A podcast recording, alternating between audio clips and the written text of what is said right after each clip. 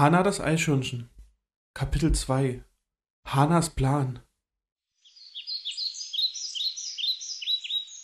Der alte Baum tat Hana leid. Inzwischen schüttelte ein Nieser nach dem anderen den dicken Stamm. Sogar einige frische grüne Blätter fielen schon herab. Eifrig sammelte Hana diese Blätter auf und fragte immer wieder, ob der Baum die vielleicht irgendwie wieder anwachsen lassen könnte.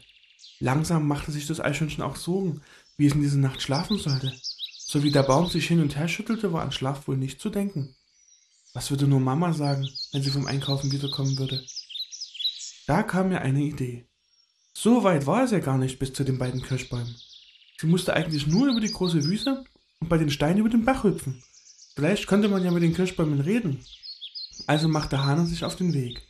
Selbst von weitem hörte sie noch, wie ein Niesanfall nach dem anderen den armen Apfelbaum durchschüttelte. Und während sie über die Wiese lief, kam ihr plötzlich ein Gedanke. Was, wenn Kirschbäume Eichhörnchen nicht mögen? Solange Hana sich erinnern konnte, hatte sie mit ihrer Mutter immer nur in Apfelbäumen gewohnt. Und um Kirschbäume hatte ihre Mutter immer einen großen Bogen gemacht. Wenn Mama nur hier wäre und mit ihr zu den Kirschbäumen gehen könnte. Nein, sagte Hana mit fester Stimme zu sich selbst. Ich bin schon groß und ich schaff das. Ich muss dem Baum helfen. Der alte Apfelbaum ist mein Freund und Freunde sind wichtig.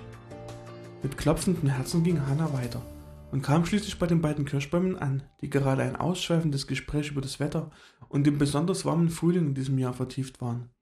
Stolz hielten sie ihre vielen weißen Blüten in die Sonne und bewunderten sich in ihrer Pracht gegenseitig.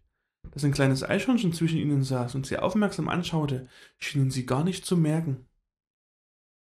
Hana nahm ihren ganzen Mut zusammen. Entschuldigung, sagte sie höflich. Keine Reaktion.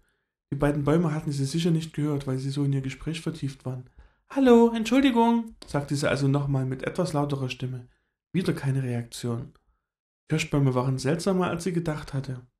Hallo, ihr da, ihr Kirschbäume, ich bin hier unten, ich muss mit euch reden, schrie Hannah, so laut sie konnte. Das Gespräch der beiden Kirschbäume verstummte schlagartig. Langsam drehten sich die Bäume zu ihr und schauten sie lange an. Und obwohl Hanas Herz vor Aufregung ganz schnell pochte, blieb sie sitzen und schaute zurück. Na guck, sagte einer der Bäume, ein Eichhörnchen. Hoffentlich will es nicht bei uns einziehen. Diese unruhigen kleinen Klettermaxe vertreiben ja die ganzen Vögel. Ja, sagte der andere Baum, und dann erntet keiner unsere Kirschen. Nach einer kleinen Pause sagte er schließlich, was willst du? Darauf hatte Hannah gewartet. Mit aufgeregter Stimme erzählte sie von ihrem Apfelbaum und dass der Blütenstaub der Kirschen ihn krank macht und dass er böse mit Hannah war und dass er dauernd niesen muss und sich ganz sehr schüttelt und die Blätter abfallen und so weiter.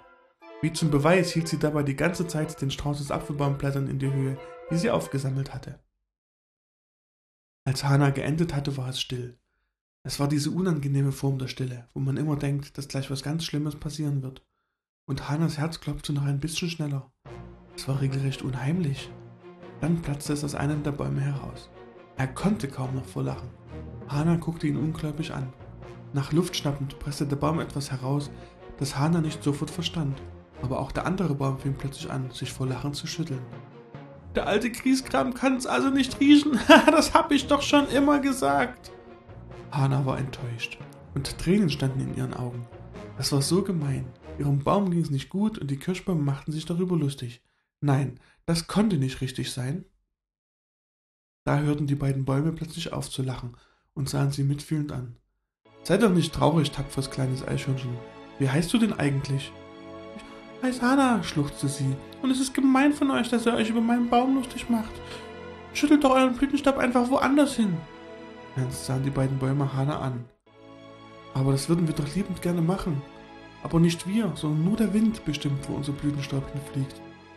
Es tut uns leid, wir können dir nicht helfen.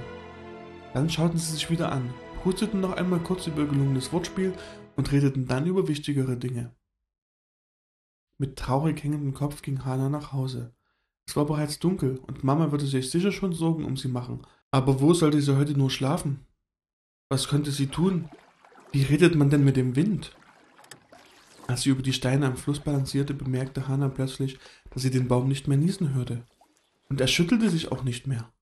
Zu Hause angekommen sah sie, dass ihre Mama dem Baum einen dicken Umschlag aus feuchten Tüchern und Kräutern gemacht hatte Offenbar hatte sich das Niesen dadurch beruhigt.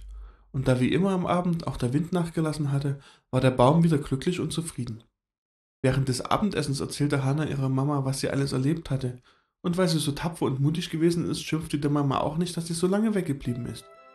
Ich hab dich lieb, Mama, sagte Hannah schließlich und ging in ihr kleines Bettchen. Mit dem Wind reden. Mit dem Wind. Reden mit dem Wind. Wie sollte das nur gehen? Ich muss mit dem Wind reden. In Hannah reifte ein Plan. Sie musste losziehen, um den Wind zu finden. Nachdem sie diesen Entschluss gefasst hatte, schlief sie erschöpft und zufrieden ein. Der Mond lächelte freundlich durch die Öffnung des großen Ohres und Hanas Fell glänzte silbern in seinem Licht.